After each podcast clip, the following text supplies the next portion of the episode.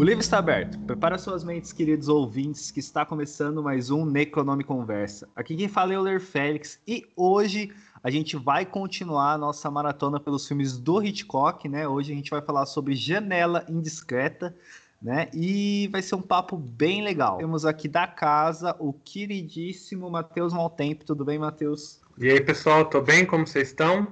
Não pensei em uma piada hoje, um trocadilho com janela discreta, então vou ficar devendo na minha apresentação. Peço perdão. Bom, a, próxima pessoa que eu vou apresentar tem que ter uma piada, porque roubaram a piada dele no, no episódio passado, não roubaram, não lembro mais, porque já passou duas semanas. Então é o André Arruda lá do Mofina Podcast. Tudo bem, André? Tudo bom, cara. Aí hoje que eu não tenho piada, você me entrega assim, pra você ver como tá ah. complicada a minha abertura. Mas tudo, assim, certo com vocês? Tudo certo. Tem que ter uma piada, pô. Como assim não tem uma piada? Cara, sabe que eu falei assim, não, eu nem vou pensar em uma, vamos roubar minha piada de novo. Eu vim completamente despreparado aqui. Olha aí, não, pô, errado isso aí, ó. Vou até quicar da chamada aqui, peraí. Peço perdão, me deem uma segunda chance que eu vou melhorar ao longo do programa. É isso. Eu, eu sou um gosto adquirido, cara. Calma, vamos, vamos com calma. Bom, temos aqui ele também que é de casa, né? Tá sempre por aqui queridíssimo amigo lá do Almanac Virtual, Cinema em Série e outros lugares aí, o Filipe Pitanga. Tudo bem, Filipe? Opa, queridão, eu que agradeço. Também não tenho uma piada, mas eu tenho uma consideração maluca, que é, a gente fez Cineclube, né, do Janela Indiscreta lá na IC no início do ano, quer dizer, não no início, mas no primeiro semestre, e ainda estava rolando o BBB. E a gente debateu muito a estética do confinamento e falou, né, que o Janela Indiscreta era o BBB raiz, e que conforme a gente for debatendo, a gente vai ver quem é que vai ser eliminado hoje, né? Será que vai ser um de nós? Então, não é uma piada, mas é uma consideração maluca. Vamos ver se a gente sobrevive até o final da ligação. É isso. Bom, é, hoje a gente vai falar sobre janela indiscreta, mas a gente já volta depois dos nossos recadinhos.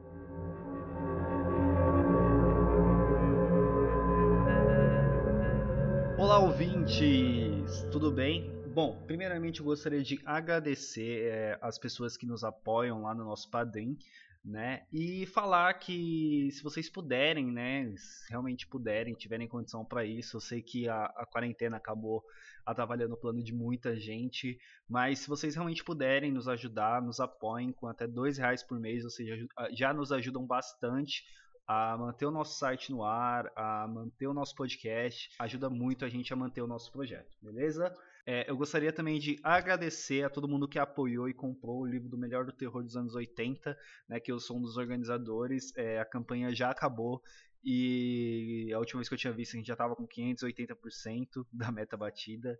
Né? Então a gente conseguiu para lá né, de, de, superar a meta. Então, muito obrigado mesmo se você nos apoiou. É, e não se esqueçam de nos seguir nas nossas redes sociais. É só você pesquisar Neconome Conversa em qualquer uma, Instagram, Facebook ou Twitter, que vocês já nos acham, beleza? E por último, né, eu sempre me esqueço de falar as minhas redes sociais, mas me sigam lá, tanto no, no, no, Instagram quanto no Twitter, que são os dois que eu mais uso. Então, se você quiser me seguir no Twitter, é só você clicar no meu nome aí no post, que você já vai direto no meu perfil. E no Instagram é Euler Félix, só você procurar lá que você me acha, beleza? É isso, então fiquem com o episódio com muito foda.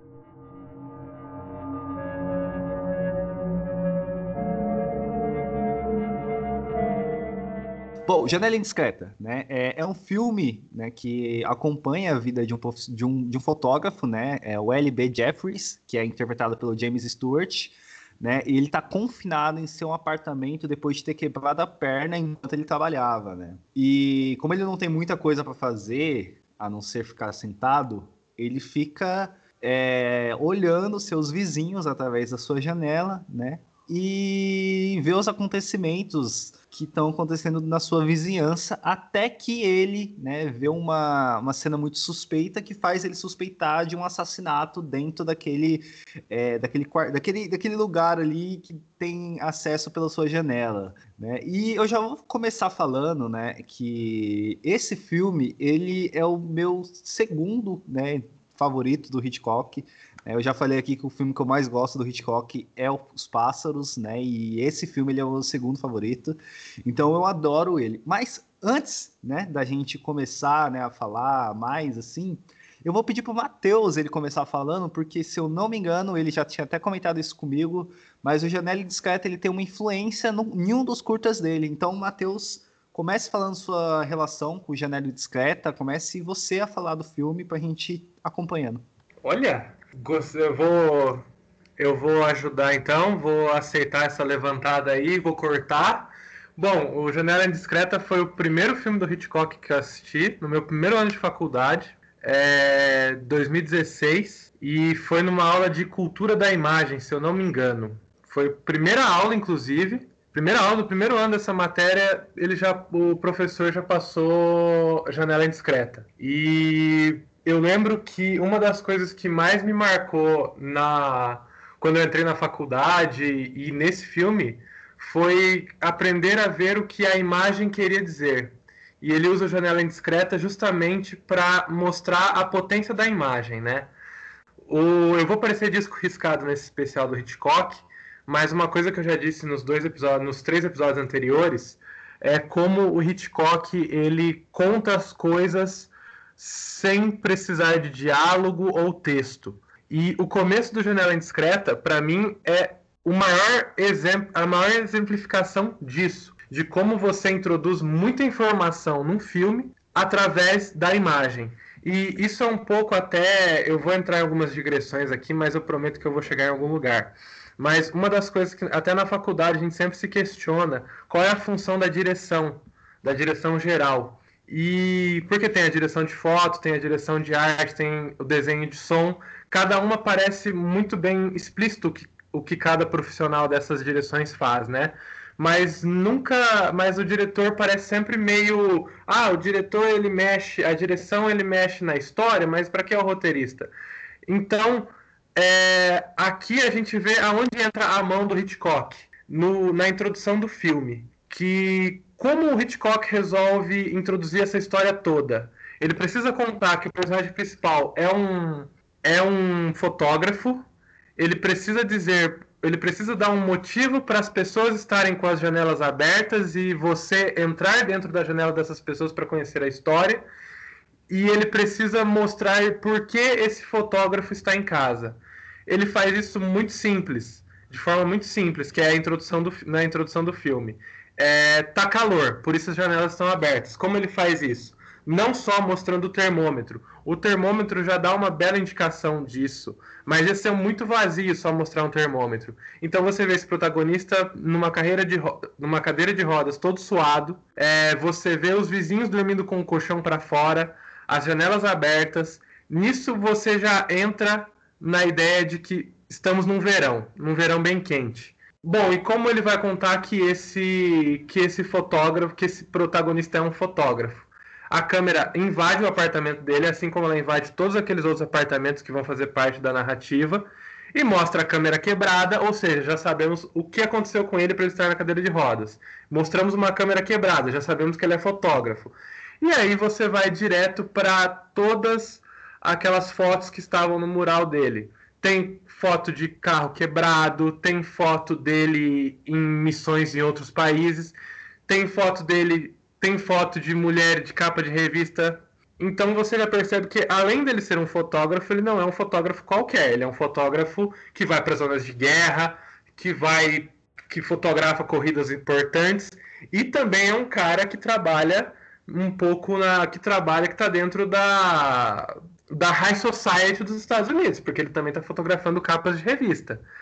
Nisso tudo, é, em cinco minutos ou menos de filme, olha quantas informações o Hitchcock trouxe. E para mim essa introdução ficou muito cravada na minha mente é, quando eu saio da posição de crítico estudante de cinema e quando eu vou para a posição de direção e roteirista. Eu estava conversando com o Euler esses dias, até por causa do Janela Indiscreta, e ele tinha comentado que cinema é construção. Isso é uma coisa que eu concordo muito. E Janela Indiscreta talvez tenha influenciado também um dos filmes que me influenciou a escrever o roteiro do Obscura. Meu segundo curta-metragem, que até já falamos aqui no Necronome Conversa. É, o Janela Indiscreta ele tem muitas semelhanças ao próprio Blow Up, que também influenciou a minha escrita no pro Obscura. Isso é muito interessante, porque no Obscura eu também precisava introduzir que era um fotógrafo, um fotógrafo paparazzi, e que ele era muito importante. E como a gente fez isso no Obscura, como eu fiz no roteiro, eu voltei para Janela Indiscreta. Eu faço uma grande referência à Janela Indiscreta. Porque assim como no Janela Indiscreta, é, o Obscuro eu escrevi de forma que imageticamente a gente entendesse o quão, o quão famoso era o personagem principal e a profissão dele. Então eu também passei por um laboratório de fotografia através de recortes de através de recortes de jornais num painel que ele usa no laboratório dele. Eu fui meio que introduzindo a profissão dele, que era paparazzi, ele era muito importante, é, qual era a função dele na vida de outra, de outra personagem importante do filme. Então, o Geralmente Discreto ele tem uma importância muito grande também na minha formação profissional como realizador. Por isso, não sei se é o meu filme preferido do Hitchcock, mas com certeza um dos mais importantes para mim, além de ter sido o meu primeiro filme do Hitchcock. Cara, sabe que é uma coisa é, é muito louco isso assim, o mas o Janela Indiscreta também foi para mim uma super inspiração para quando eu fui fazer a decupagem do, do postergado Colisão de Teia, que já foi comentado aqui, que a pandemia não deixou gravar ainda. Mas, por um outro elemento, eu, eu concordo plenamente essa questão da, da introdução. Eu até anotei, assim, na hora, eu falei assim, nossa, cara, como Hitchcock conseguiu ser econômico, né? Ele é famoso pelos, pelos cortes dele, ele é famoso por movimentos de câmera, às vezes, que, tipo, chamam bastante atenção, que nem no, o efeito vertigo e tal. Mas ele tem, um, ele tem uma objetividade que é fantástica para fazer a introdução daquele personagem. Você sabe tudo praticamente sobre ele ali, todo, todo o, o, perfil que ele preenche ali. Mas em relação ao que me inspirou mais, foi que eu me senti numa situação que, pra, quando a gente escreveu Colisão de Teia, a gente estava tentando, é, eu e o, e o, Luiz Henrique, o LH, que já esteve aqui também, é, a gente estava tentando trabalhar num espaço reduzido por questão de orçamento, e também brincar mais com a câmera, mais com os planos em si, a fotografia, do que necessariamente é, tentar fazer algo que dependesse do diálogo. Então a gente tinha um filme que boa parte dele, o personagem estava dentro de um apartamento, via coisas intensas, muitas vezes que envolviam a ele, e ele quase não tinha falas. Então, assistir os filmes do Hitchcock, principalmente Jornada Discreta, e fazer esse jogo do olhar, que é tão próprio do Hitchcock, esse jogo do temos um personagem, ele olha para um lugar, a gente corta para o que ele está olhando e volta para a reação dele, né? A parte do, do raccord olhar. Raccord, para o ouvinte que talvez não saiba, é uma palavra em francês que quer dizer continuidade, então é a continuidade pelo olhar entre um plano e outro. E foi assim que a gente pensou, que eu, que eu fui pensando a decupagem do filme para diversos desses momentos. Foi muito pensando no Hitchcock. E, e, também outra coisa que eu achei interessante que você comentou em relação ao Blowout, quando eu estava assistindo o, o Janela Indiscreta pela última vez, agora pra gente gravar, eu fiquei assim, cara, dá pra você ver claramente como o De Palma. Eu vou colocar isso no blow up do Antonioni e eu vou ter meu próprio filme a partir daí, vou ter minha própria, minha própria forma de contar essa história. Porque talvez esse seja o meu filme favorito do, do Hitchcock. E, às vezes eu assisto Um Corpo que Cai ou Psicose me dá uma, uma mexida, mas eu, eu gosto muito desse filme. E é principalmente por essas soluções assim simples de um movimento de câmera que conta a história do personagem, essa maneira com que ele consegue passar todo o sentimento a partir só desse movimento do raccord de olhar, só dessa questão de ter todo o significado da cena a partir de um plano indo para o outro e a reação desse personagem. É, boa parte do tempo ele está olhando pela lente teleobjetiva ali e você não está ouvindo a voz dele, você está ouvindo os sons da rua, você está ouvindo as pessoas tocando música, a bailarina praticando. Então é muito calcado nessa, nessa questão objetiva, mas que tem uma carga muito forte de quem é aquele personagem qual é aquele mundo, assim. E eu acho que vai um pouquinho além do personagem também, uma coisa que eu esqueci de comentar, ele monta todos os personagens também que estão que moram naquele prédio, né? Através da forma como a, a bailarina se movimenta pelo apartamento, você já sabe que provavelmente ela é uma bailarina ou alguém ou uma moça que trabalha com dança. O o cara que cuida das flores, a família que está dormindo do lado de fora, o músico que está compondo no piano. Então você já sabe de tudo, pelo menos você sabe todas as informações básicas daquele prédio, daquelas pessoas que vão guiar o restante do filme naqueles cinco minutos iniciais. Pronto, ele já matou o que seria um diálogo, o que seria, sei lá, algo expositivo.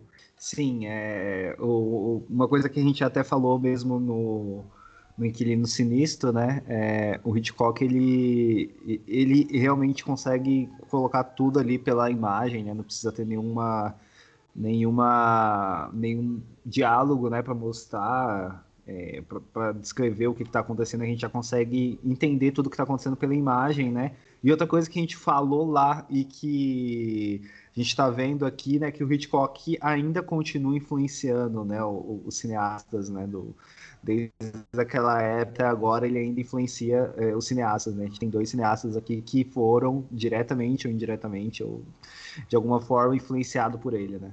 Não só, né? Já que foi mencionado o Brian De Palma, vale a pena também lembrar do próprio Femme Fatale do Brian De Palma, que também é praticamente um janela indiscreta, já que ele gosta tanto, né, de referenciar o Hitchcock na carreira dele, já tinha referenciado outros filmes antes e o Femme Fatale eu gosto muito da decopagem desse olhar indiscreto que vai ser visto mais de uma vez no filme em vários pontos de vista e perspectivas diferentes. Né? Eu gosto muito, por sinal, de Femme Fatale do Brian De Palma. E eu acho que ele homenageia muito bem o Hitchcock nesse filme. É, até, em, vamos dizer assim, né, usando uma expressão moderna, né, empoderando mais a construção da personagem feminina através da Rebecca Holmes, que naquela época, por causa do sucesso da personagem da Mística nos X-Men, estava com tudo, né?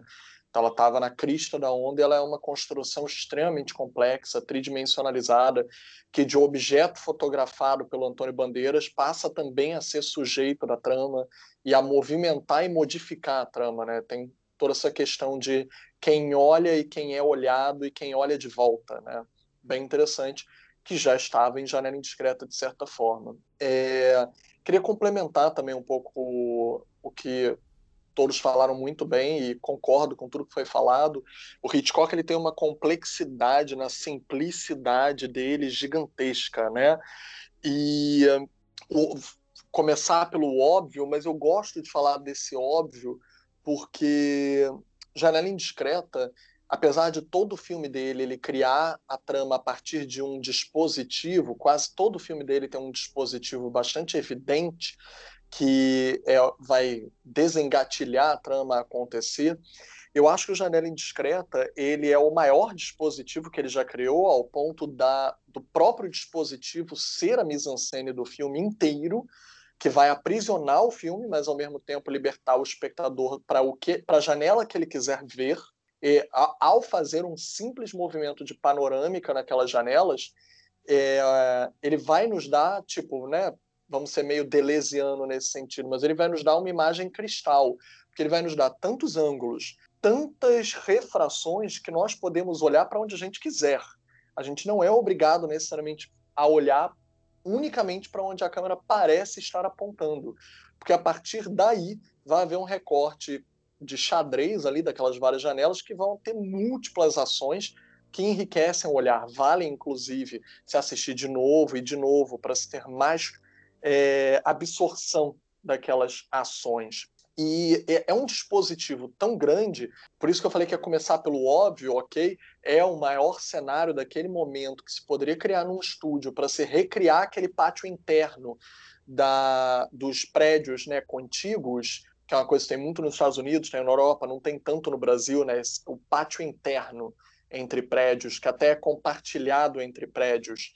É muito raro se ter aqui, é uma prática muito bem, muito mais comum por lá. E ele recriou aquilo tudo em estúdio para se poder ter domínio total de câmera e ao mesmo tempo se ter liberdade total de olhar, né?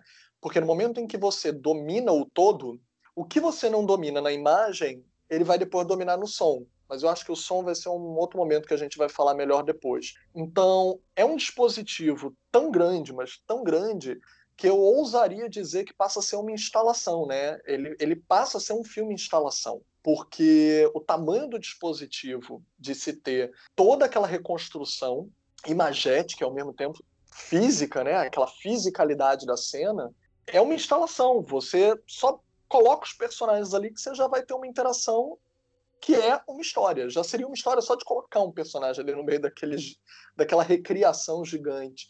Eu não sei quem teve a oportunidade de ver a, a exposição, né, o, mais do que uma exposição, né? Mas não me lembro o nome que eles deram quando passou aí em São Paulo. Eu tô falando aí em São Paulo, presumindo que todo mundo daí esteja em São Paulo. Eu tô no Rio. foi é, mal, no, gente. Foi no MIS. Foi no MIS. E é bem interessante que eles tenham feito algumas pequenas instalações para a gente se sentir dentro dos filmes dele, porque a verdade é que eu nem precisava da, instala da instalação para me sentir dentro de Janela Indiscreta, porque é um filme instalação por si só, por isso que eu ouso dizer que ele é uma instalação por conta própria, sem precisar de nenhum artifício para nos inserir ali numa exposição. Eu só boto play e eu já estou me sentindo dentro dela. E mais do que isso, eu acho que para além de um simples dispositivo, por causa da simplicidade com a qual vocês bem colocaram, né, ele apresenta a imagem, eu acho que é uma das metáforas mais elegantes da história do cinema em homenagear o próprio cinema.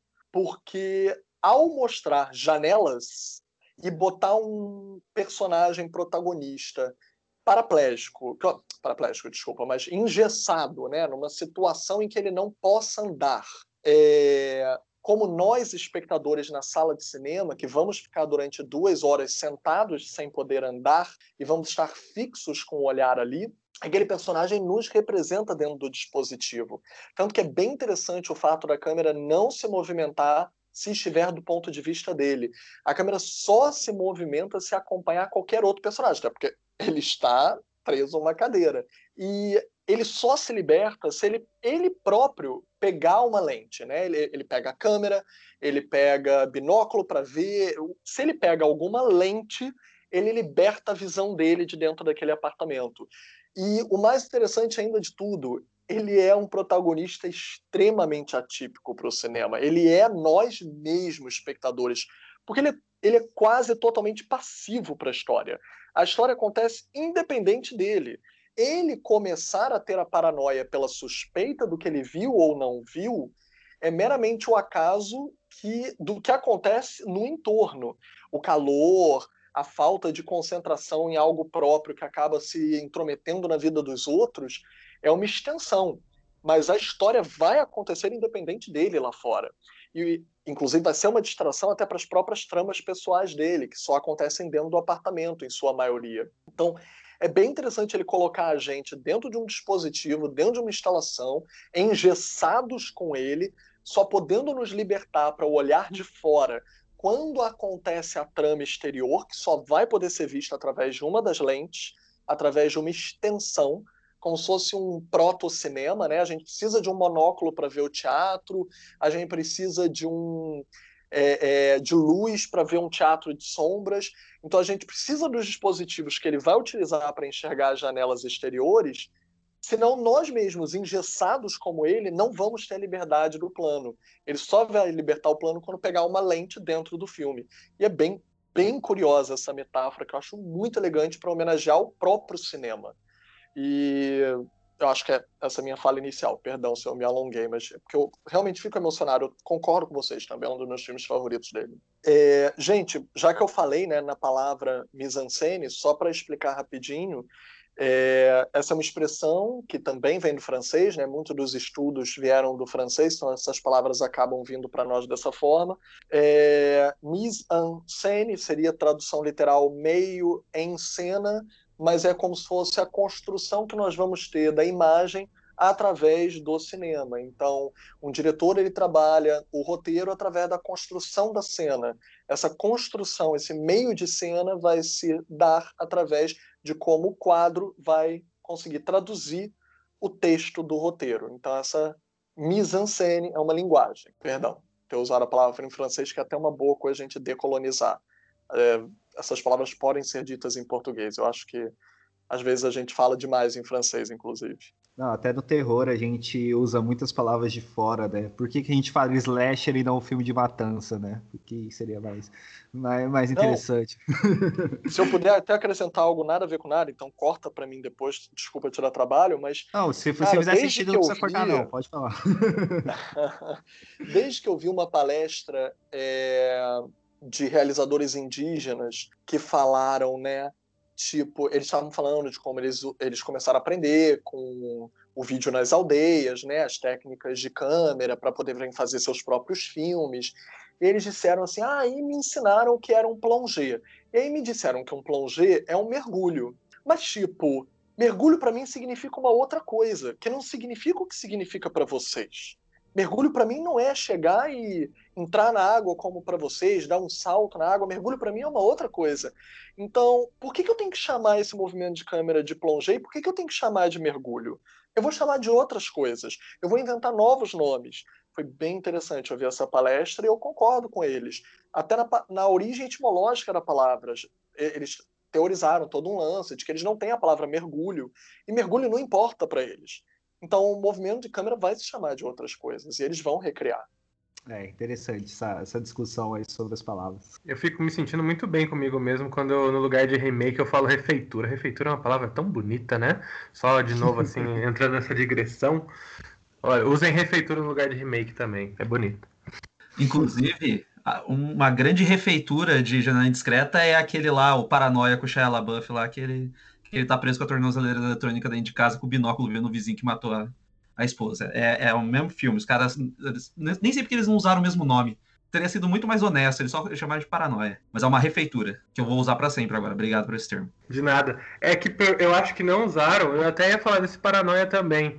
Porque existe uma. Outro, aproveitando aqui o termo, refeitura do Janela Indiscreta de 1998, com Christopher Reeve e a Daryl Hannah, é, dirigido pelo Jeff Blackner. Então já tinham feito antes, e aí acho que o Paranoia ele só pegou o, o grosso do Janela Indiscreta e trouxe e modernizou, né? O Paranoia é realmente um filme bem legal de se assistir. Assisti antes que o Janela Indiscreta na época, mas eu lembro que a, o marketing do filme era todo voltado como um, uma grande, um grande remake do, do Janela Indiscreta. Eles sempre traziam o nome do Hitchcock. Acho que eu lembro, acho que eu vi na, nas campanhas da TNT quando eles falavam sobre esse filme.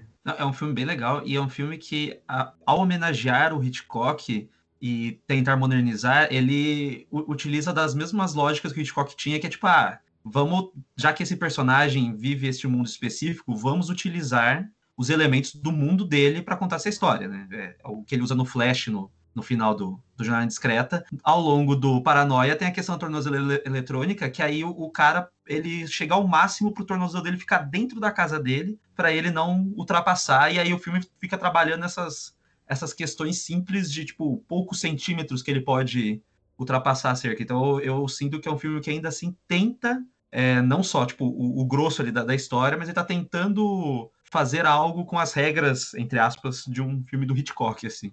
Mas se eu não me engano, não tinha rolado uma treta de que o Paranoia era um plágio mesmo, tinha rolado até uma, um processinho aí. Que eu lembro de ter lido alguma coisa desse, desse sentido quando, quando um, pouco mais, um pouco mais na frente, assim, depois do filme. A publicidade que eu lembro de ter visto dele não era do filme mesmo, era dos canais de TV.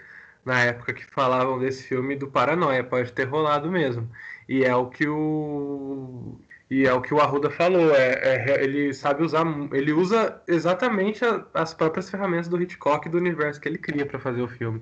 Então pode ter rolado um processinho sim, se não teve esse, esse aviso aí de que se tratava de um remake ou uma inspiração é possível. Eu vou ter que dar uma olhada depois. É porque nessa época teve um, uns remakes, assim, com, não com o mesmo nome dos filmes do Hitchcock, tipo aquele, acho que é o Perfect Murder em inglês, mas é com o Michael Douglas, com a Gwyneth Paltrow, que é basicamente de esquema para matar, só que eles, não, de novo, não usaram o mesmo nome, é a mesma premissa do, do cara que descobre que a mulher tá, tá traindo e paga o amante dela para matar ela, e eles não usam o mesmo nome, tentam fazer é, um outro marketing em cima, ainda que fique emulando elementos do Hitchcock, assim. De novo, para ver como o cara é, é, influente, até quando as pessoas, sei lá, estão recebendo o processo é, porque estão plagiando alguns elementos. As pessoas não conseguem fugir de como é atrativo essa, esse lado, assim, de... Para o espectador tá preso com situações tão estranhas e que o, o próprio Jornada Discreta tá a todo momento emulando esse voyeurismo que a gente gosta, né? Essa coisa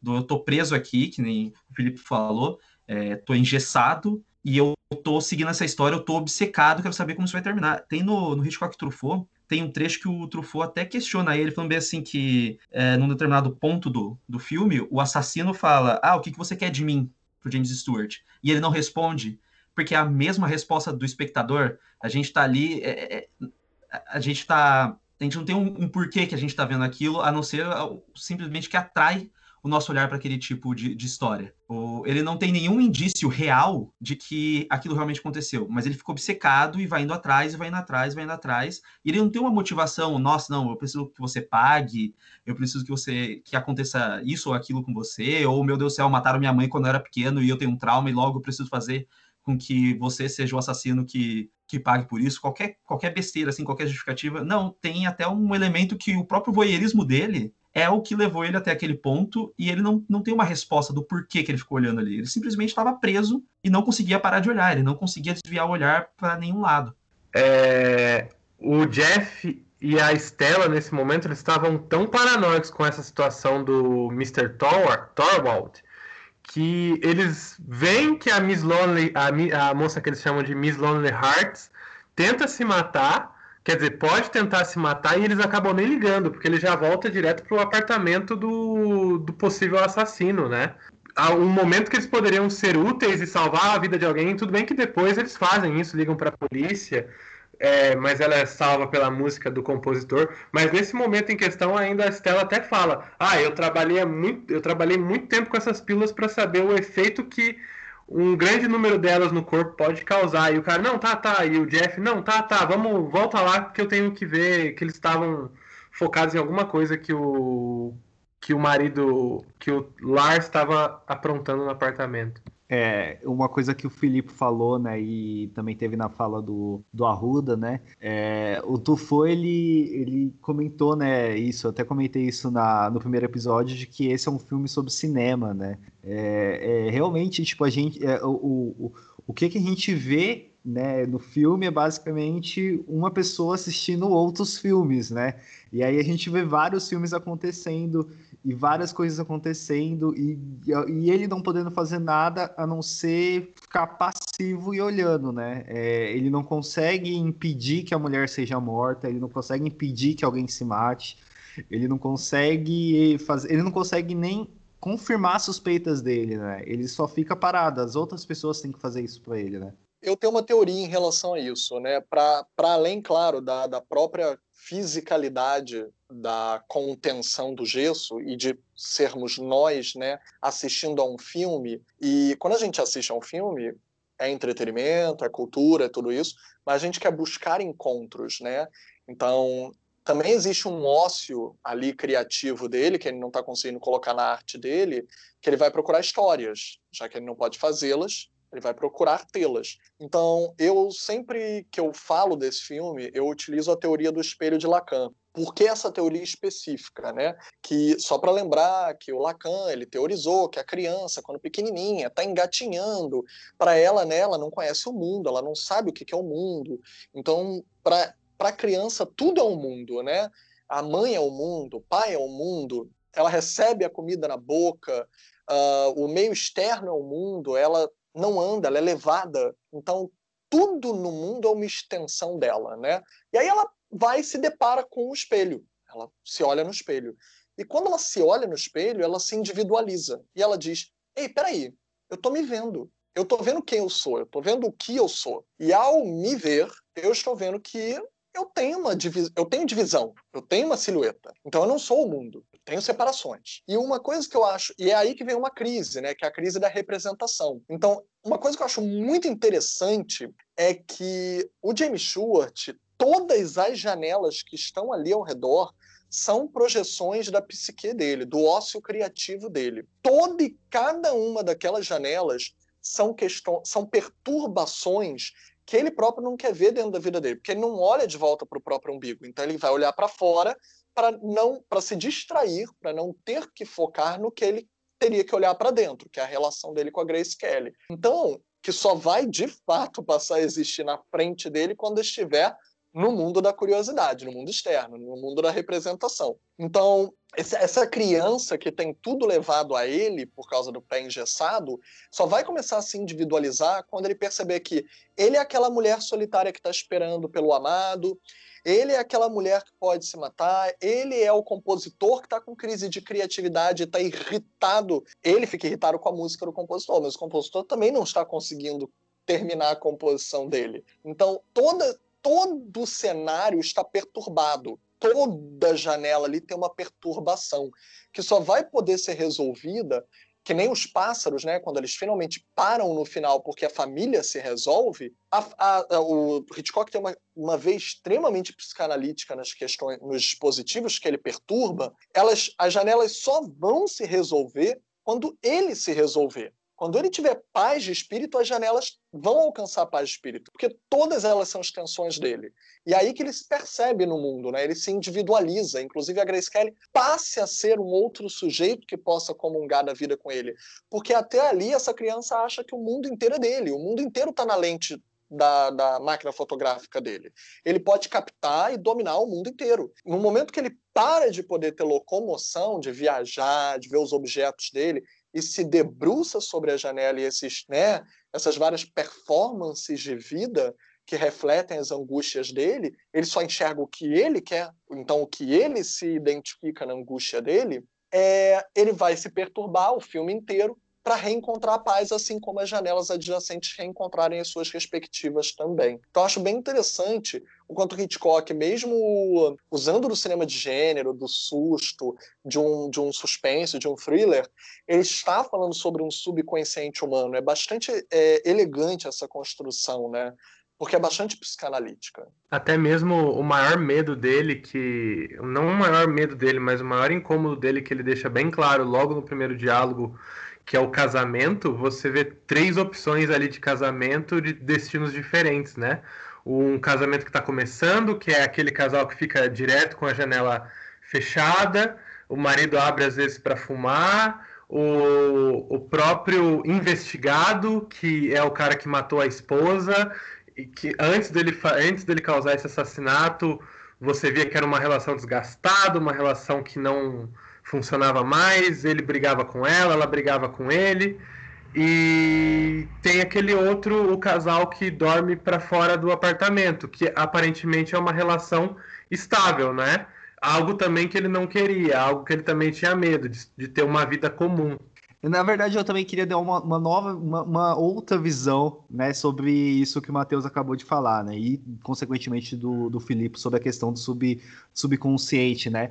É, ele, ele vê essas quatro opções, né, de, de vida, né, essas três opções de vida, né, de, de do casamento, né, quando o assunto é o casamento, mas ele basicamente não vê uma, né, que é essa da da janela que está sempre fechada, né? Ele só viu a primeira vez, que mostrou que eles tinham uma relação mais afetuosa, que aqueles, aquele era um casal feliz, mas depois aquilo se fechou para ele, né? E ele não vê mais aquilo. Né? E ele só vai sentir que ele ama a Grace Kelly, que eu acabei não citando na minha sinopse, mas eu acho que vale muito a gente falar, porque a Grace Kelly tá muito bem nesse filme.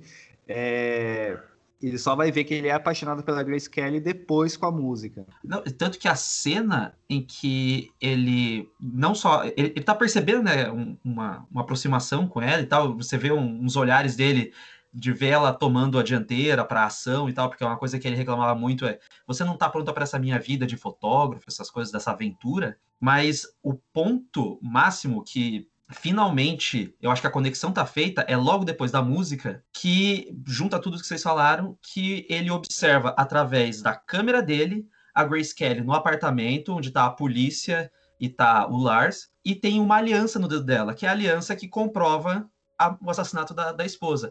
Então, através da lente dele, só olhando na janela do outro, é que ele finalmente consegue enxergar esse, esse final com a, com a Grace Kelly, esse final da, da aliança é no momento em que os problemas é, estão resolvidos no sentido de todas as suspeitas deles podem ser comprovadas, que as coisas se unem. É ela com o dedo de, de, de uma aliança e o, casamento que viria a seguir, e fechando a história para eles da possibilidade de eles comprovarem que o cara realmente matou a esposa. Então, acho que é, ele observa todas as janelas, ele fica a todo momento meio que deixando ela de lado, ela, ela tá beijando ele e fala: ah, sabe, sabe o que está me incomodando? Ele começa só a falar dessa obsessão das janelas. Parece que ela precisa se colocar numa dessas janelas, na obsessão dele, colocar a aliança para daí sim ela virar finalmente o, a, a, esposa perfeita para ele, a pessoa que ele poderia se casar, que estaria pronta para essas aventuras. Tanto que a primeira frase que ele fala que se compromete a alguma coisa é quando ele pede para pegar o dinheiro para poder pagar a fiança para ela, né? É a primeira frase em que ele de fato fala algo que seja para ela, para a personagem dela. E isso é entre... e ela está lá fora, né? Justamente dentro da trama que ele criou para si, que ele puxou a perturbação para si. E tanto que quando a gente vê a trama interna do casal, a gente não vê as janelas lá fora. A gente só vê a janela lá fora quando ele arrasta ela para a trama dele. Mas quando a gente vê só os diálogos entre casal, a câmera fica dentro do apartamento, não mostra o exterior e muito pelo contrário, tem até uma pequena ironia. Vocês percebam que a janela lateral dá direto para uma parede de tijolos, né? Tem uma janela lateralzinha ali e ela dá direto para uma parede de tijolos. É a única janela do apartamento que não dá para porcaria nenhuma ela é confinada. E é a única janela que aparece quando se fala da trama interna à casa, ao apartamento, que é ele, as relações pessoais dele, e que não envolvem a trama externa, o assassinato. Não, tanto que tem um, um, um, movimento de câmera que a câmera tá lá fora no dia seguinte, quando tá tendo a segunda massagem, tá mostrando lá fora, e aí quando vai mostrar o que tá acontecendo ali dentro, vai voltar pra, pra trama dele, é, a câmera recua bem rápido para dentro do apartamento, no movimento de câmera só, e de novo, confina ele exatamente como você falou, para de mostrar aquele lado de fora e fecha aquele ambiente de dentro, assim, como se quase assim, já que a gente vai mostrar isso, eu preciso puxar essa câmera lá de fora, eu preciso puxar esse interesse dali, que é, um, é o divisor da mente dele. Ele tem um mundo lá fora e tem esse mundo aqui de dentro que ele meio que ignora, assim. O que eu acho interessante Por dessa cena... Amo... Pera, só dizer, por isso que eu amo essa janela de tijolo, a de dentro é legal dessas cenas internas entre o casal que a única o único estímulo do mundo exterior é a música do compositor. Grande parte da trilha sonora do filme, que inclusive dá o tom, é o próprio compositor. Pelo menos eu tive essa impressão. Talvez eu tenha perdido alguma coisa. Mas é a música do compositor. E ela também ajuda tanto a senhora lá que estava sozinha a se encontrar e ela dita o próprio relacionamento dos dois, que a, que a Grace Kelly fala que a música era muito bonita em algum momento, no primeiro encontro dos dois, que ele tá querendo se separar dela, ele fala, ah, ela tem alguns problemas. E aí ele dá uma indireta sobre o relacionamento dos dois, é uma música que não cabe direito. Isso eu achei bem interessante, pensando que eu não tinha me tocado, é, mesmo tendo assistido antes e reassistido agora, que as cenas internas não têm é a parte de fora, é bem dentro. Mas a música ela acaba invadindo e a música ela de certa forma orquestra o relacionamento dos dois e as ações do filme como um todo também. A, a música ela é, ela é uma, uma coisa bem importante né, na, na obra do Hitchcock. Né? Eu estava conversando isso com o Filipe hoje no privado, né, que, que a gente estava conversando sobre o Homem que Sabia Demais, né, que, que que usa a música realmente como uma. É, é, é, os, do, os, dois filmes aqui que a gente está falando, ele usa a música como uma narrativa, né? Como o, o Matheus está falando, mas no Homem que Sabia Demais tem aquele ponto daquela nota, né? Então, é, o Hitchcock ele tem isso com a música, né? O que eu ainda acho mais inteligente do Hitchcock nesse caso é que, não sei se nesse outro exemplo que você deu é assim, mas nesse caso em específico, a música é diegética ele não coloca uma orquestra extra-diegética. Diegética é quando a música ela está sendo tocada dentro do filme. Alguém está tocando aquela música que nós ouvimos. Não é uma orquestra que acontece por fora do filme e os personagens não ouvem. É, diegética é quando os personagens também estão conscientes daquela música. E isso é muito. combina muito com Janela Indiscreta, que até agora que a gente está comentando, dessas construções de que o próprio Felipe falou muito bem desse. Como que chama? Qual é a palavra que você usou mesmo? Instalação. Que é um set instalação. Tudo que tem no filme está acontecendo exatamente naquele set, naquela instalação. É, uma coisa interessante em relação da música é porque, e, os dois, o, o, Homem que Sabia Demais também utilizar a música, é que os dois roteiros foram escritos pelo John Mitchell Hayes, ele também escreveu Ladrão de Casaca, eu acho que o terceiro tiro é o nome do outro filme que ele escreveu do Hitchcock. Bom, ele teve par parcerias de filmes de sucesso com o Hitchcock. E no caso do, do Janela Indiscreta, o filme é baseado num. Não sei se. Eu não consigo entender se é um livro, se é um conto, se é uma história curta mesmo. É chamado It Had to Be Murder, de 42, do autor Cornell Woolrich.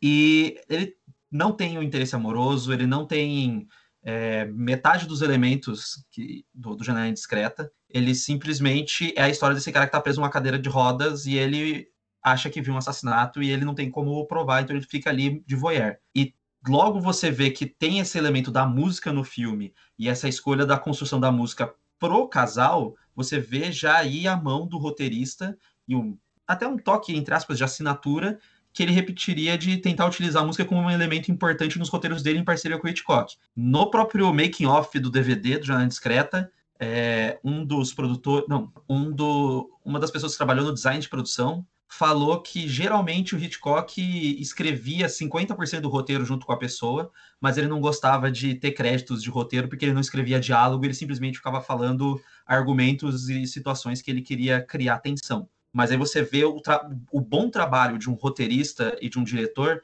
pensando em maneiras de você articular todos os elementos juntos ali, que é, é o, o, o clímax da história se desenrolar com a música, é, o casal se conectar através dessa música, porque no Hitchcock Truffaut, o Hitchcock também fala que a ideia dele, o tempo inteiro, era que essa música refletisse, a trilha sonora do filme fosse sendo construída aos poucos, que parecesse muito que estava refletindo o processo criativo daquele autor. Logo, se a história do filme se baseou nesse arco do relacionamento do casal, tem uma simetria entre a construção do, do relacionamento deles e essa construção do, da música ao longo do filme. É, só para recapitular uma coisa que o Euler estava falando da nossa conversa de hoje, é, só para repassar, é, tenho o maior orgulho de ter chamado o Euler para participar do debate sobre o Homem que Sabia Demais lá na Casa do Saber, vai ser ótimo. E a gente estava falando que eu selecionei o filme lá no, no momento curatorial que a gente está falando sobre construção narrativa através das músicas. E como vocês colocaram muito bem, o André acabou de falar também, é, nós temos uma questão no Janela, né, que a música vai sendo construída em conjunto com o plot, né, com a trama. E dentro dessa emoção da música, existem dois usos muito interessantes, né? Que já é diferente, por exemplo, do Homem que Sabia Demais, como o Euler estava colocando. Porque no Homem que Sabia Demais, a música, ela, ela vai ser a trama, ela vai ser personagem de uma outra forma. Ela vai ser personagem da trama. Porque, de várias formas, né? Que será, será, o, a orquestra final, com a nota do assassinato, ela, inscreve, ela escreve a história. Aqui não, nós temos uma música que ela é metafórica da relação principal, excelente. Ela também é um personagem, mas é um personagem coadjuvante que não está inserida no plot. A música não é a trama, diferente do Homem que Sabia Demais vai se tornar. E, mas eu acho interessante como Hitchcock usa as músicas de uma maneira é, narrativa que tem um autor excelente que eu indico, quem quiser ler mais, o Michel Chion, que tem um livro chamado Audiovisão, e ele usa um conceito que ele pega da psicanálise para falar sobre músicas que tenham empatia e que não tenham empatia. O Hitchcock ele teve essa sorte né, de trabalhar de novo com alguém que ele já havia trabalhado antes em Rebeca, em Suspeita, e que já havia sido haviam sido excelentes músicas narrativas, né, que vão ajudar tanto na construção daquela opressão fantasmagórica de Rebeca, psicológica, quanto no Suspeita também, toda que vai ajudar inclusive na construção é, de atuação da John Fontaine, que vai ganhar o Oscar para ele, né, numa, num reconhecimento raro para a carreira dele. Né, uma, apesar dele ter feito grandes construções de personagens femininas, ele não necessariamente teve esses Oscars de melhores atrizes. Né, então, ali pelo menos é um reconhecimento nesse sentido. Mas que eu acho que tem que também se dar o crédito, claro, à atriz, mas à música. E que, mais uma vez, é o Frank Waxman, que vai fazer a trilha do Janela Indiscreto, que também fez dos outros dois filmes que eu citei. Um compositor que é usado até hoje, né? depois de morto. As trilhas dele estão em A Forma da Água, é, no The Post, é, em seriado de TV também. Então, tipo, ele é um compositor muito usado até hoje, de tão é, pungente que eu acho que ele é, né? relevante. E uma coisa que eu acho interessante do conceito que eu citei do Michel Chion, do livro Audiovisão, e que o Frank Waxman vai é, aplicar no filme, é o da empatia. Como a gente estava falando, né, e o Matheus reforçou, tudo está dentro da cena, mesmo aquilo que está no extra, mesmo os sons que estão no extra-campo, são extra-campos que a gente imagina na cena. A gente ouve sorri a, a, gargalhada das crianças, não vê necessariamente as crianças brincando, mas sabe que elas estão ali. As pessoas falando, as buzinas, a gente não vê trânsito, mas sabe que está ali do lado. Principalmente quando a Grace Kelly atravessa para aquele café ali da frente. Então, a música e os sons, eles vão ter dois efeitos opostos eles vão ter as cenas em que eles vão estar empáticos à cena e as cenas em que eles não vão estar empáticos à cena, como se eles quisessem causar uma perturbação. Então, por exemplo, quando o compositor está tentando acertar a música, ainda não conseguiu construir o compositor dentro do filme, né? Digo, personagem, ainda não conseguiu acertar. Tem cenas em que o James Stewart se mostra visivelmente irritado com aquela música invadindo ele demonstra irritação, aquela música está perturbando ele. Então a falta de empatia com a cena proposital amplia o desconforto, amplia o estranhamento, que só vai ser harmônico, como vocês colocaram já, né, trazer de volta o que vocês trouxeram, quando o casal se resolve. E aí a música entra em harmonia, entra em empatia com o êxito da evolução do casal um acerto. Então, esse elemento psicanalítico que o Michel Chion fala de empatia e o não empático à cena para causar perturbação e que amplia o suspense, o Hitchcock sempre soube usar esse equilíbrio entre é, a música estar em harmonia com a cena e estar em desarmonia com a cena, né? Perturbar.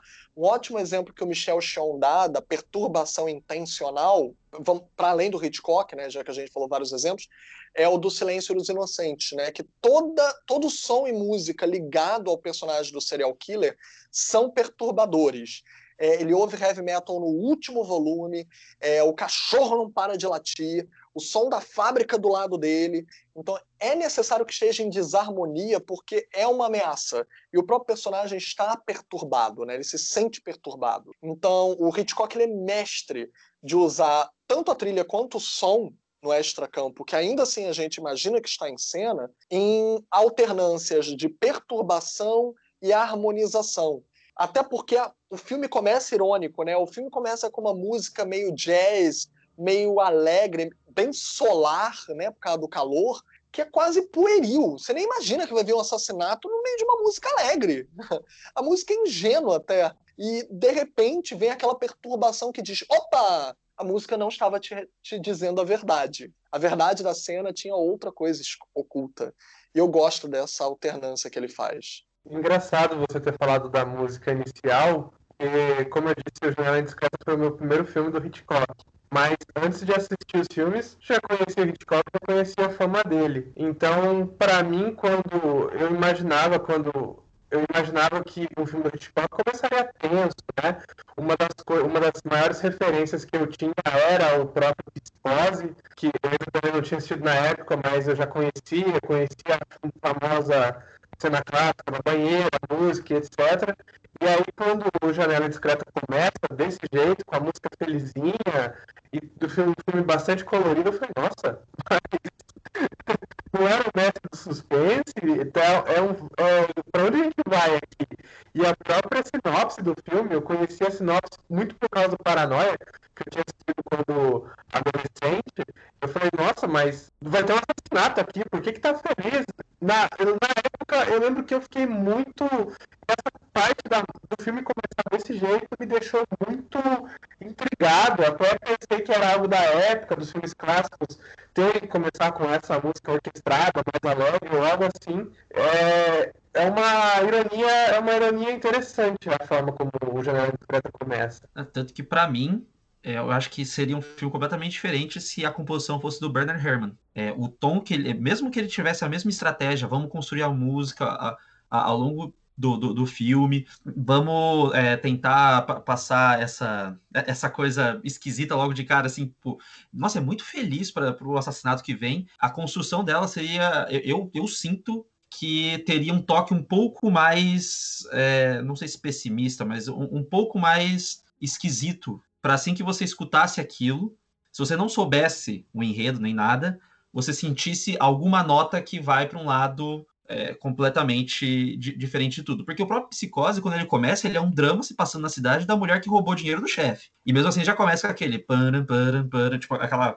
uma, uma levada de, de filme de ação para a época muito forte que só depois vai vir, né, a, a famosa melodia do, do assassinato do chuveiro. Mas até então ele adota uma melodia que dá o tom inicial para aquela história. E eu não sei se ele, se fosse o Bernard Herrmann, que também contribuiu para tanto filme do Hitchcock, se não, não seria uma composição completamente diferente, sabe? Está em questão de proposta, né? Seria completamente diferente por, ser, por serem artistas diferentes, mas de, de proposta eu acho que ia ser bem, bem diferente. É, a gente, já como a gente sempre faz normalmente, né? A gente acaba passando por tudo, tudo, tudo e acaba esquecendo a linearidade da, da, da história, né? Mas chegando no, o que acontece basicamente é que ele, o, o, James Stewart, ele vê um assassinato, né? Ele vê algo que possa pode ser um assassinato e ele fica obcecado por isso. Ele envolve a a mulher que cuida dele e a então namorada dele a, a, a, investigar também isso, né? E temos que uh, ele realmente, né, tinha presenciado um assassinato, né? E eu acho que uma das cenas mais legais assim, né, que que eu acho que realmente dá uma, uma agonia assim em relação ao suspense é quando vai as duas né irem lá ter um corpo enterrado ali na, na, na nas plantas. Eu acho que para mim aquela cena é uma das cenas que mais me deixaram tipo como ele assim sem conseguir tirar os olhos da, da, da tela porque aquela cena me deixou muito agoniado. E depois disso, a, a, a, Grace Kelly, ela vai e entra né, no, no, apartamento desse vizinho, né, que teria assassinado a sua esposa, e nisso a gente fica agoniado, né, sem saber se é, o, o cara vai voltar, se vão pegar ela, o que, que vai de fato acontecer nessa história, assim, né? Eu acho que tudo isso que acontece, todo esse suspense, é, toda essa questão né, da, do que a gente já falou do voyeur, de, de a gente tá vendo um filme sobre cinema, é, é, é uma parada que, que faz esse filme ele crescer muito, né? Porque ele é um filme que ele tem essa construção, tudo que a gente falou, né? Que vai é, é, é, é, incorporada na música, né, na construção do que está acontecendo no filme, mas ele também ele só cresce em termos de qualidade, assim, né, do, do início ao fim ele só vai crescendo e para mim ele acaba perfeito, assim, né? Eu só, só gosto mais de, de pássaros porque eu acho surreal e muito legal pássaros matando pessoas. Assim.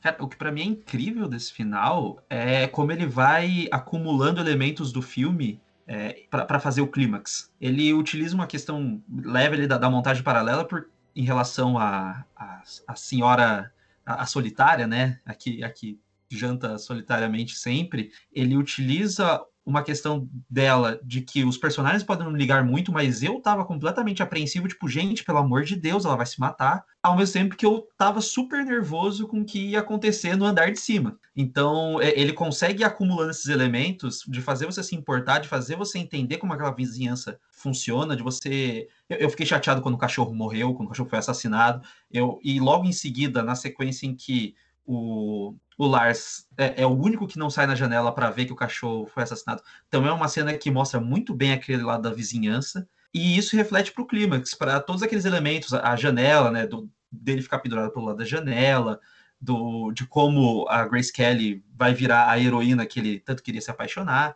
Todos esses elementos, eu acho absurdo como ele consegue lidar com todos eles com tamanha clareza e que cada um deles contribua para a tensão eu, eu sempre fico, eu fico muito pasmo quando eu percebo que ele acelera a, a alguns segmentos é, de, de, de, alguns movimentos personagens, a polícia que está chegando, alguns vizinhos aparecendo na janela, é, para criar essa tensão, para criar essa urgência, enquanto James Stewart com o Lars estão ali em tempo normal, não tem essa aceleração da, da cena. Então, eu acho que é uma construção de clímax muito bem feita, muito bem pensada, não só no roteiro, mas como ele consegue como ele conseguiu amarrar toda aquela história visualmente desde o começo. Porque o, o Hitchcock é uma coisa que eles falam também no making off, é que ele é o cara da, da tradição. É, que, ele é o cara que estudou com os alemães, que fazia filme na Inglaterra, que estudou com os norte-americanos, estudou no sentido de trabalhar com eles e saber como se era o modo de produzir cinema deles, né? E ele estava ali desde o cinema mudo. Então ele entendia muito bem como organizar todos esses elementos, contar todas essas histórias sem precisar você ficar ouvindo os diálogos daquele personagem.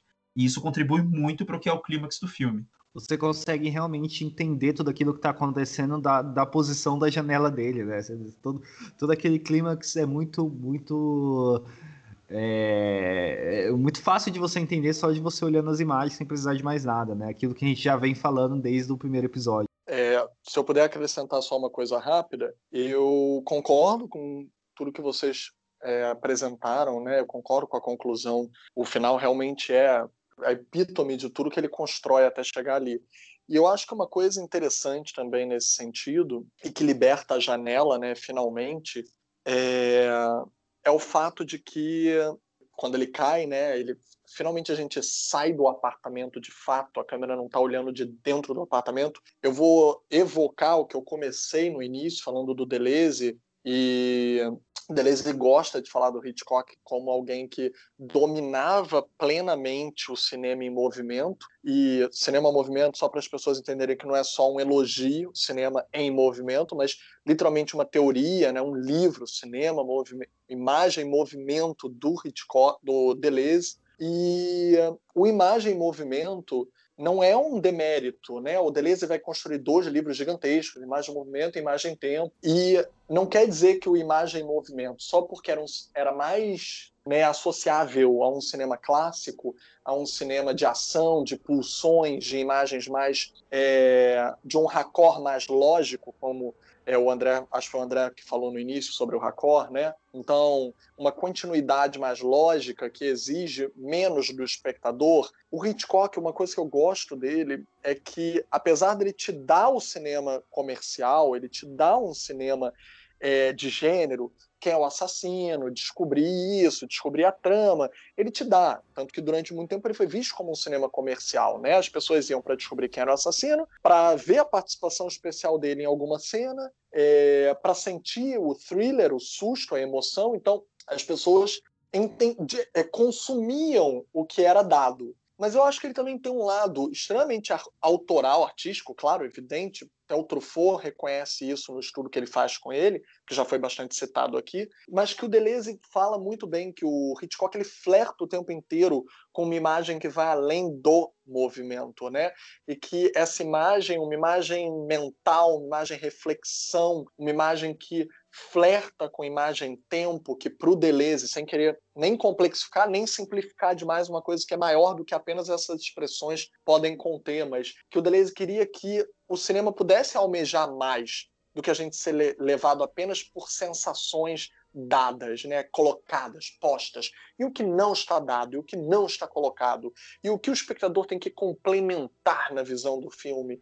E o Hitchcock ele trabalha tão bem o que é dado que ele ainda te dá espaço para o que não é dado. Porque existe sempre um espaço para o que ele omite, para o que transborda do quadro. Quadros tão ricos, como o Matheus falou no início, que dizem tudo, mas que ao mesmo tempo tem um recorte do que não está no quadro que diz ainda mais. E eu acho que isso é que é tão interessante nele, que é tão eterno, né? Para além do cinema que é dado, o cinema que está posto, está colocado ali para você. Não tem dúvidas, está ali, está na imagem. Tem todo um outro cinema para além da imagem, no extracampo, para o espectador ter que trabalhar um pouco, justamente nessa pô, infinitude de janelas, infinitude de psiqueis de outros personagens e do que é resolvido, do que não é resolvido, do que não interessa se for resolvido, que eu acho que ele sabe mexer com a gente até hoje, né? Até hoje tem o que explorar ali, que não seja tão digerido. E eu, eu fico impressionado até hoje quanto isso rende. É, e para você que está ouvindo aqui o Felipe falar sobre isso é, e chegou só agora né, no Janela Discreta, no nosso episódio sobre o inquilino, né, a gente comenta muito disso, né, de como o Hitchcock ele era visto como diretor comercial e que muito da, do que a gente vê é, dele como um, um, um, grande cineasta, assim, muito começou por causa da, da questão da que óbvio, né, que o Felipe vai saber mais, falar mais do que eu sobre isso, mas a gente já comentou um pouco mais sobre isso no outro episódio, que tem um pouco a ver com a questão da teoria dos autores, né, da, da atenção que o Carrier do cinema deu para Hitchcock. Então, é, eu até citei né, a primeira frase do, do, do, do, livro do Truffaut com Hitchcock, que o Felipe falou que a gente já citou bastante aqui, a gente citou ele em todos os episódios que a gente gravou, mas é, ali mesmo a gente vê que o, os repórteres americanos, norte-americanos, né, eles chegavam no Truffaut e na galera do, da, da, da, crítica francesa ali, né, da, da crítica do Carrier, é, e perguntava para eles o que, que eles viam no Hitchcock, já que o Hitchcock era um cara rico e um cara que fazia cinema comercial, né? Então, lá nesse episódio sobre o Inquilino Sinistro, a gente fala um pouco mais sobre isso. Então, se você chegou aqui agora e não ouviu ele, vai lá e escuta a gente conversar sobre isso, que ficou legal. Sobre o clímax, é a construção do filme inteiro assim é excelente, mas eu acho que o clímax desse filme é, ele se torna literal da palavra clímax, que ele chega assim num ápice, muito por causa da, dessa questão que o Filippo introduziu muito bem na primeira fala dele, sobre essa metalinguística do Janela Discreta com o cinema, a transformação da janela. Nós estamos vendo o personagem principal ver outros filmes, assim como a gente. É, e o James Stewart, ele é colocado na posição de espectador. Essa questão de janela e cinema. Nós, geralmente, quando assistimos o filme, nós estamos na mesma posição do James Stewart aqui, como cúmplices daquilo que está acontecendo, de certa forma, e porque a gente não consegue parar de ver aquilo, criando até próprias narrativas na nossa cabeça, como já foi dito. E eu acho que esse final, pelo menos para mim, foi tão assustador, porque o assassino, no caso Lars, ele toma noção de que o James Stewart está acompanhando aquilo que, aquilo que ele fez. Então, o James Stewart, que estava na posição segura de só como observador, nesse momento ele se torna personagem mesmo de toda aquela trama. Antes, um pouco também, é uma característica muito boa que nós vemos o desespero do James quando a Grace Kelly invade o apartamento e ele tá, ele tem, e você sente essa, esse sentimento de impotência que ele não pode fazer nada além de gritar. E a distância dos apartamentos. E ele, na verdade, ele nem pode gritar, porque o Lars estava no mesmo cômodo que ela, e se ele gritasse, o assassino perceberia. Isso é uma coisa que nós, como espectadores, sentimos ao ver um filme, né? É, eu vou até fazer uma. Eu vou até fazer uma ponte aqui, uma sensação que eu tenho quando acontece algo trágico em filmes que eu vi várias vezes para mim, cada vez mais que eu vejo aquele filme, aquele negócio trágico se torna muito angustiante, porque eu sei que aquilo vai acontecer e eu não posso fazer nada para salvar aquele personagem que vai morrer naquela cena ou que alguma coisa vai acontecer. E aqui eu acho que é a mesma sensação transposta para o James Stewart, depois transposta para a gente, porque eu sinto que a gente estava sentadinho ali com ele acompanhando a narrativa e todos nós estávamos seguros. Mas ali agora uma das personagens não está mais segura e quando ela grita o nome do nome do Jeff, que é o James Stewart, o nome do personagem dele, eu senti assim uma facada no peito que eu falei, putz, agora é o agora o um personagem perigoso tem consciência de que aquele personagem que estava numa posição segura está dentro da trama. E a construção do Lars indo até o apartamento do James Stewart, eu acho tão magnífica, porque começa com o James Stewart falando no telefone com o Doyle, que é o, o investigador, o detetive, até o momento que ele desliga, o telefone liga de novo, e aí o James Stewart fala, ah, olha, ele vai indo embora agora. E era o próprio Lars do outro lado. Aqui, o personagem assassino ele tem mais certeza ainda de quem é a pessoa que estava observando ele. E eu faço até um paralelo com isso de uma forma mais agressiva de uma quebra de quarta parede, porque ali que... eu acho que a quebra de quarta parede é tão invasiva em alguns filmes porque nós somos vistos ali através daquela janela. É quando o personagem tem consciência de que a gente está ali. E quando o personagem olha para a câmera e fala com a gente, ou olha para a câmera tendo noção que nós estamos lá, é, a gente sai da nossa zona de conforto. E nesse caso é ainda mais. Não há uma quebra de quarta parede aqui, né? Porque, acho que até o Lars olha para a câmera, acontece isso, mas eu sinto que é a mesma situação. E aí me preencheu um medo, assim, um pavor, porque agora esse assassino ia atrás do personagem que estava numa posição segura e não tá mais. E ele continua impotente porque ele não pode fazer nada por causa do gesto dele. E você ouve os passos dele indo até aquele lugar eu me coloquei como se eu também tivesse sido encontrado ali, sabe? Naquela situação eu também tô dentro daquilo e o cara tá vindo me pegar, e o assassino tá vindo me pegar. Então eu me transponho, eu acho que há essa transposição do espectador para o próprio James Stewart. Isso só se dá por causa dessa ótima construção de metalinguística entre cinema, janela e espectador que o Hitchcock tem consciência e faz e traz pra gente nesse filme. E acho que é por isso que para mim esse clímax funciona tanto, porque eu senti esse pavor, um pavor que nem no filme mais horroroso de terror eu posso eu senti ainda de eu também estar sendo colocado dentro da trama junto com o James Stewart. E eu não tinha e é um pessimismo que invade nessa cena, porque talvez ele não possa fazer nada. E isso, e até eu acho que o Filipe ou o André falou, o Filipe ou o André falou, de que o James Stewart não responde quando ele fala o que você quer de mim.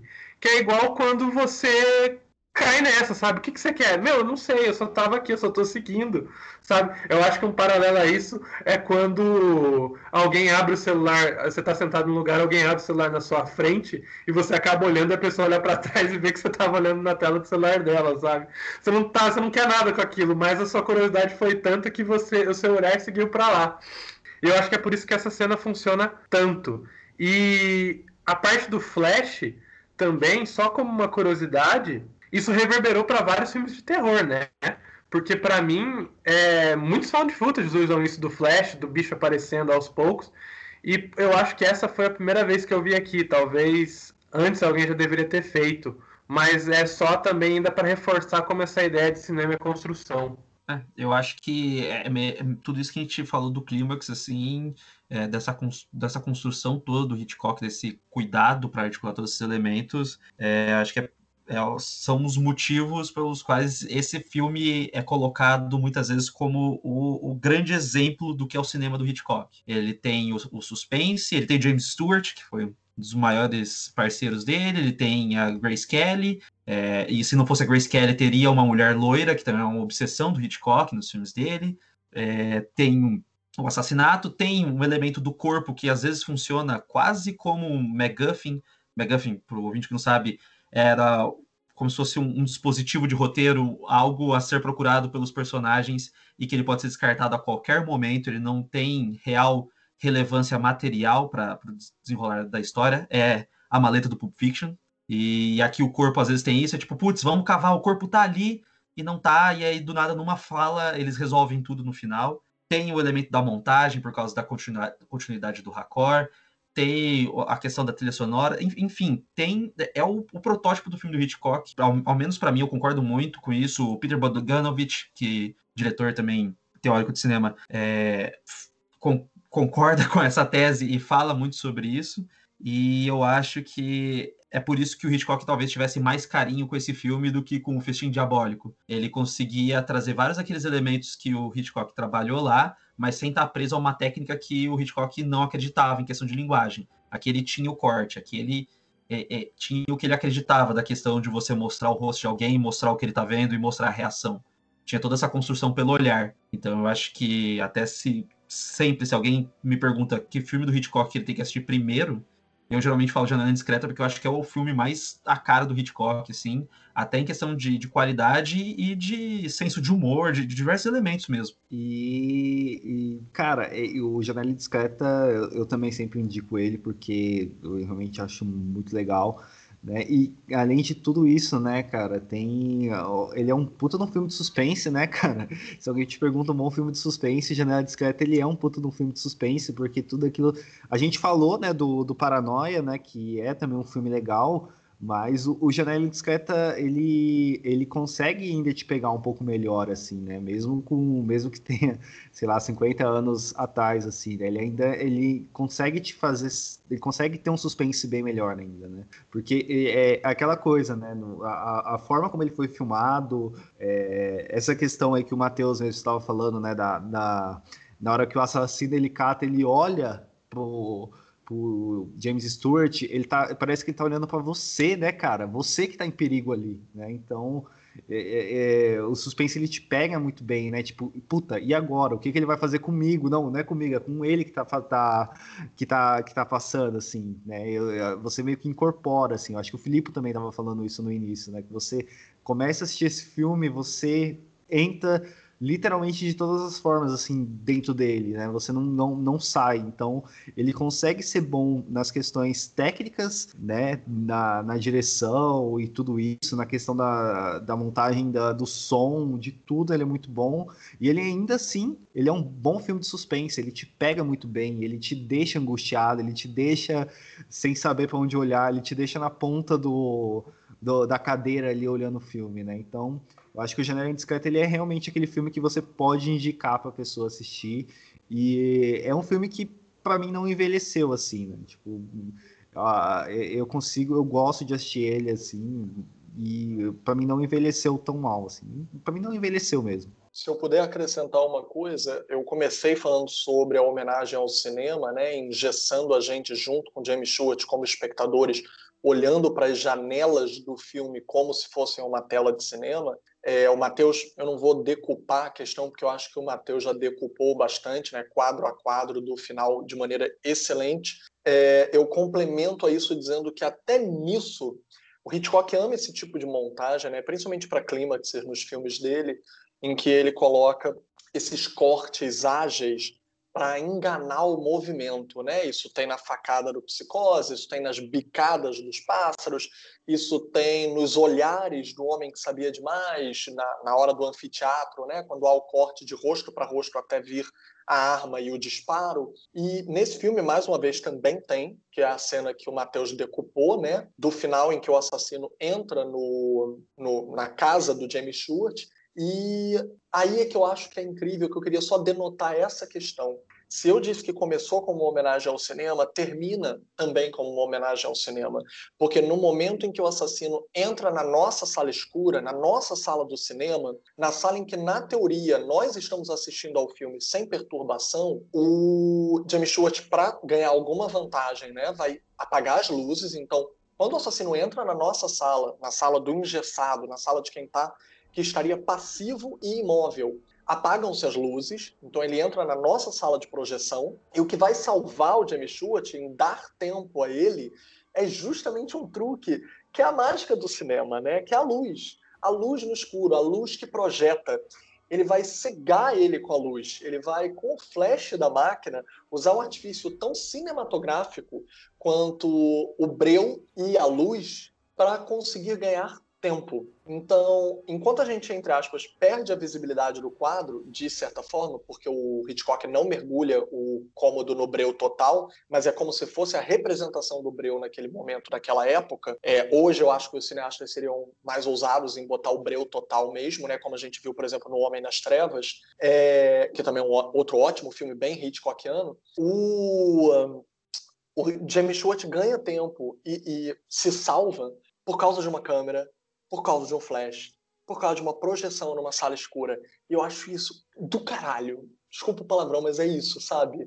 Porque é isso. É muito do caralho. Não tem outra palavra para dizer. É, é muito mágico isso. É, a gente vai encerrar por aqui né, o episódio, então gostaria de agradecer muito né, a todo mundo que está ouvindo aqui e aos convidados e participantes deste podcast. E vou deixar aqui aberto o espaço para o Jabás. Então, André, onde as pessoas te encontram nessa rede mundial dos computadores? Bom, é, vocês podem me encontrar no Twitter, arroba Rudasolo, é, também no Mofina Podcast. A gente está trabalhando aí para sair a segunda temporada. É, tá, vai vir bastante coisa bem legal e bem diferente. A gente está tentando fazer umas coisas diferentes. E também vocês podem me seguir no Instagram, que eu acho que é André Arruda Nascimento mesmo, tudo junto. Eu não posso garantir, mas se você não me achar no Instagram, vai lá no Twitter, troca uma ideia comigo, vamos falar de Hitchcock. É, não há caracteres suficientes para falar de Hitchcock, mas estamos aí para qualquer coisa. É isso. E Filipe, onde as pessoas te encontram neste mundo inteiro chamado internet? ah, acho que você já falou no início, né? O, no Almanac Virtual, eu também sou do podcast Cinema em Série, que é parceiro também. É, você também está sempre lá conosco.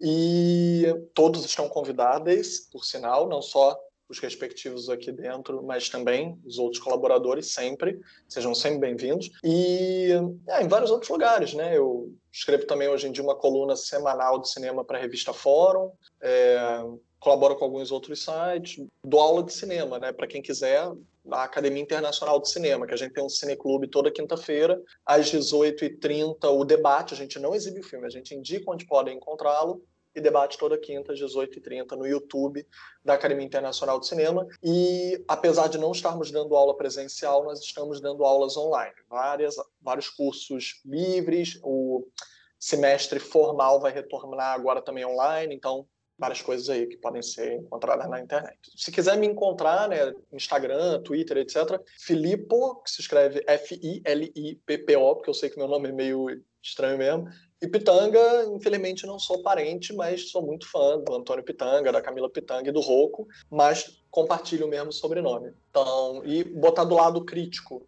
porque separar os meus perfis profissionais do pessoal, porque no pessoal vocês só vão encontrar manifestação política, a não ser que vocês queiram acompanhar minhas manifestações políticas. é, Matheus, onde as pessoas te encontram neste lugar aí, por aí, no mundo? Pessoas me encontram no meu Instagram, Matheus M. Também trabalho com a Suco Excêntrico Filmes, que é arroba Suco Filmes. Meu Twitter é arroba Mateus Maltempe. E vocês me encontram todas as quintas-feiras agora no podcast do Necronome Conversa como membro fixo.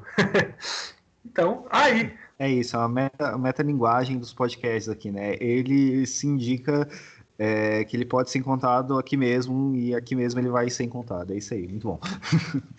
então é isso, galera. A gente vai ficando por aqui. A gente volta semana que vem para falar de Os Pássaros. Então, tchau, gente.